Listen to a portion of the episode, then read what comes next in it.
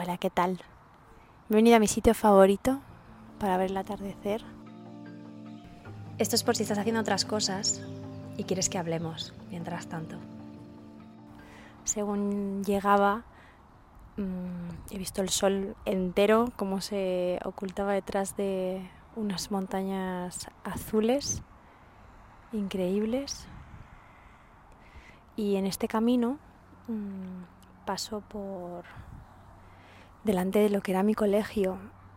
Las, las personas que seguís viviendo en el sitio en el que os habéis criado me entenderéis cuando sois capaces de revivir tantísimas cosas únicamente pasando por ahí, a veces con olores o con ciertas temperaturas cuando va llegando, por ejemplo, el verano o el otoño. Eh, a mí como que me vienen un, un montón, un montón de imágenes tanto si han sido buenos recuerdos como si pues no lo han sido tanto, ¿no? Igual las épocas de colegio e instituto son siempre un poco, a veces situaciones que no, que no mola mucho recordar o, o situaciones que, con las que pues habéis transitado bien y os despiertan unos buenos recuerdos.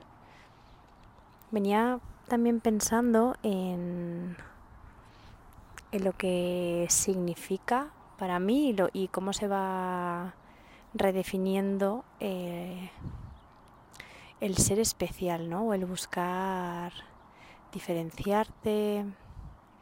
Durante mucho tiempo como que le he dado mucha importancia y creo que también dentro del mundo de la, de la creatividad y del arte, pues esta, esta tendencia un poco adolescente también, ¿no? Que tenemos de la necesidad de pertenencia al grupo, pero a la par también un poco la necesidad de de ser esa persona diferente, de ser esa persona que abre ciertos caminos y que hace mm, otras cosas, ¿no?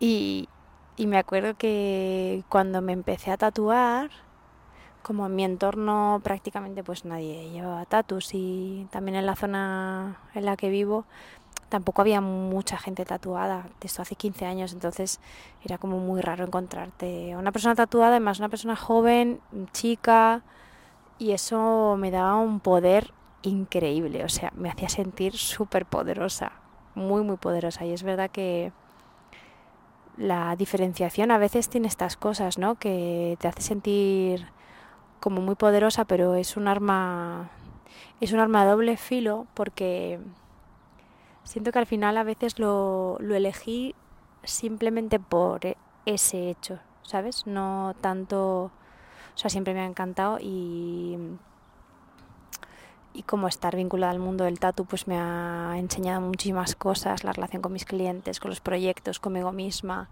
con las personas que me he tatuado, pero pero sentía que en cierta forma no estaba siendo honesta con por qué estaba eligiendo tatuarme, sino que había una parte también estética muy, muy grande y de eso me he ido reconciliando con el tiempo también. Y también al ver que se ha convertido en, en algo que se utiliza y, y que me encanta para expresarse y entonces cada vez es más mainstream la gente piensa que esto es malo, que la gente se tatúe mucho, ahora ya es como, wow, ya, es como cuando las primeras personas que utilizábamos Apple en los 90 y era como, ah, es que yo utilizo Apple, es que era como, éramos como los renegados, luego se convirtió en una, como en una, en un producto de lujo y era como para diferenciarte, o sea, primero fue como algo como muy nerd, luego creo que con los tatus ha pasado también un poco, con el manga también ha pasado, con el anime, con ciertas cosas que ahora como en general todo está como mucho más diluido.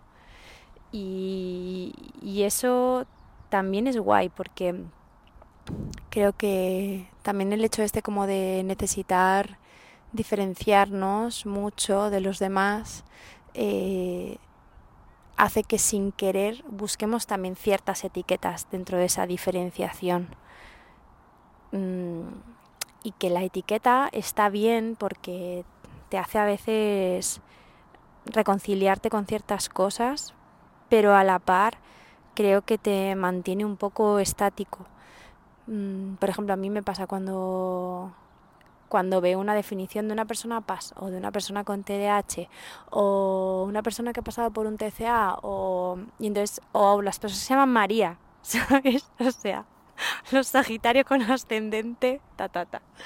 Pues es un poco lo mismo, es como que bajo ese paraguas, mmm, como esa diferenciación se vuelve también una clasificación.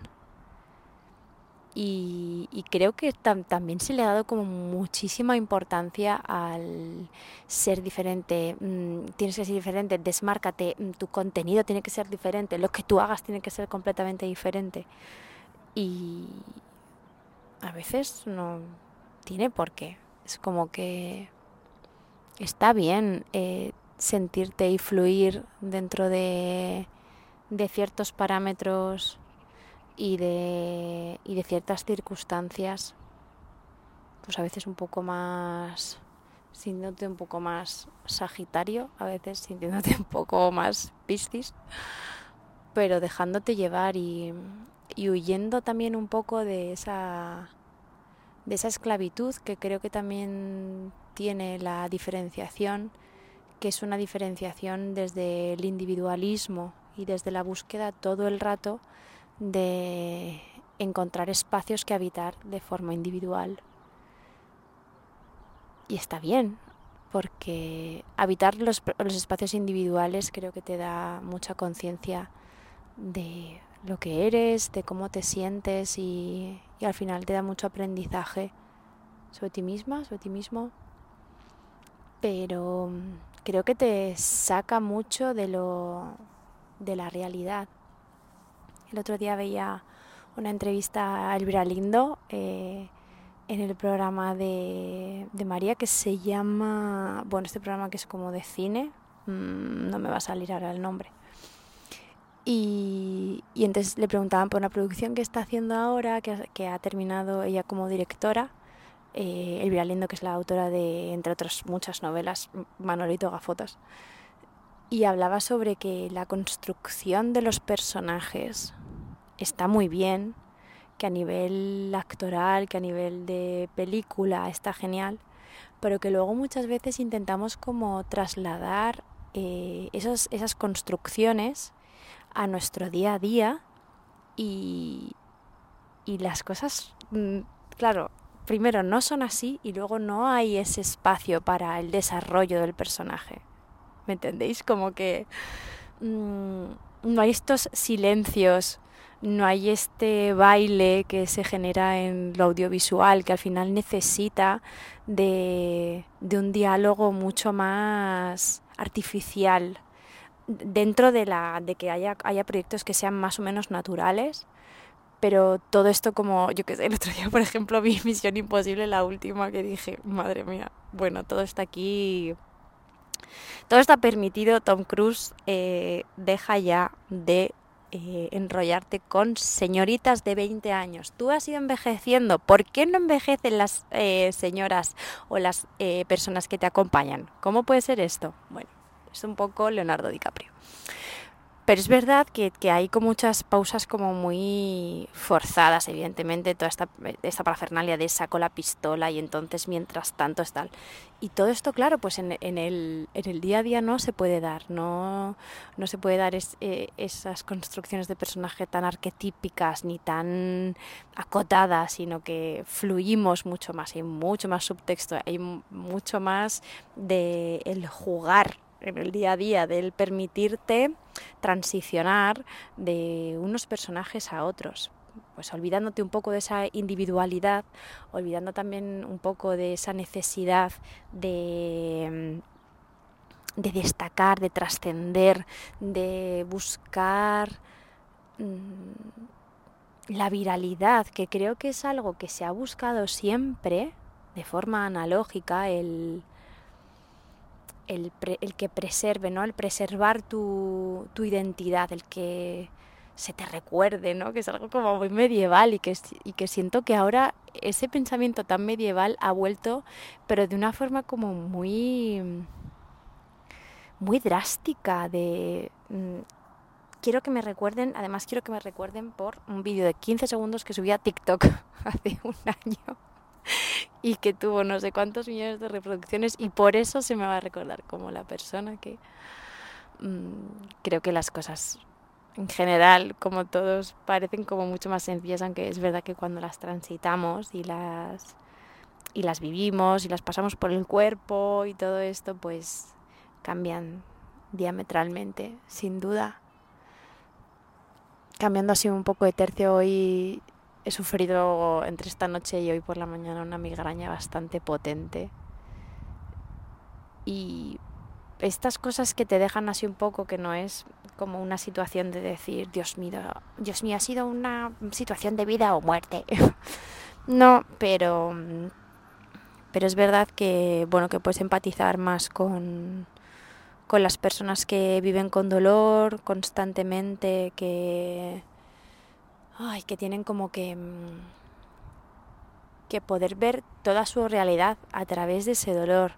Y muchas veces se nos olvida, muchas veces vamos, que yo lo entiendo, muchas, todas y todos vamos con nuestra propia mochila y tenemos que mm, transitar nuestro dolor, nuestras vivencias, nuestros traumas, nuestras expectativas y juicios pero, pero a veces pasar por ese tipo de cosas, aunque sea, yo sé que hoy pues estoy después de esta migraña que me he despertado y acabo de salir a dar un paseo y de repente vuelvo a notar como el cuerpo, vuelvo, noto que estoy bien, que ya no me duele la cabeza, que puedo mover el lado derecho que se me había quedado súper paralizado y, mm, y ahí pues digo, madre mía, gracias a la vida. Pero es verdad que con que no, no somos conscientes. Yo creo que va muy rápido todo, es, es muy fácil amoldarse a la supervivencia y creo que es necesario también por otro lado, porque si no tendríamos que estar todo el rato reviviendo el trauma y todo el rato reviviendo el, el posible dolor que tenemos y, y con eso pues con eso jugar nuestras cartas. Y así, así estoy, en este momento así un poco como, como muy emocional como me gusta a mí, por supuesto. Las personas sensibles que habitan este, este audio, pues eh, que sepáis que os abrazo mucho. A las que no, también. Es decir, no busquemos la diferenciación todo el rato, por favor. No busquemos las etiquetas, que luego pasa lo que pasa, que luego bajo el paraguas del horóscopo cometemos cosas. no puede ser. Que muchas gracias otro día más por acompañarme aquí viendo este atardecer precioso. Que os quiero un montón. Eh, me está encantando tener estos ratitos con vosotras y con vosotros. Me, me he hecho un, como un cuadernito en el que me voy apuntando cosas y siento si a veces parezco o soy un poco caótica a la hora de transmitiros las cosas, pero lo que une o lo que cose todo este proyecto para mí es conectarme con la naturalidad, conectarme con mi propio discurso, conectarme con mi esencia y, y con mis ganas de, de no limitarme a expresarme por miedo a, ya no solo al que dirán, sino por miedo a mi propio juicio, a volver a escucharme y a pensar que no me preparé esto lo suficiente que si quizás hubiese investigado más, que si quizás eh, me hubiese preparado más un diálogo, pues esto sería diferente. Pero quiero ser natural, quiero que me sintáis como, pues eso, una persona que está con vosotras y con vosotros mientras hacéis cosas. Y yo pues os cuento cómo, cómo va mi hora, cómo va mi día, eh, qué me está pasando hoy. Y eso es todo. Millones, millones y millones de gracias. Nos vemos en el siguiente. Os quiero muchísimo. Chao.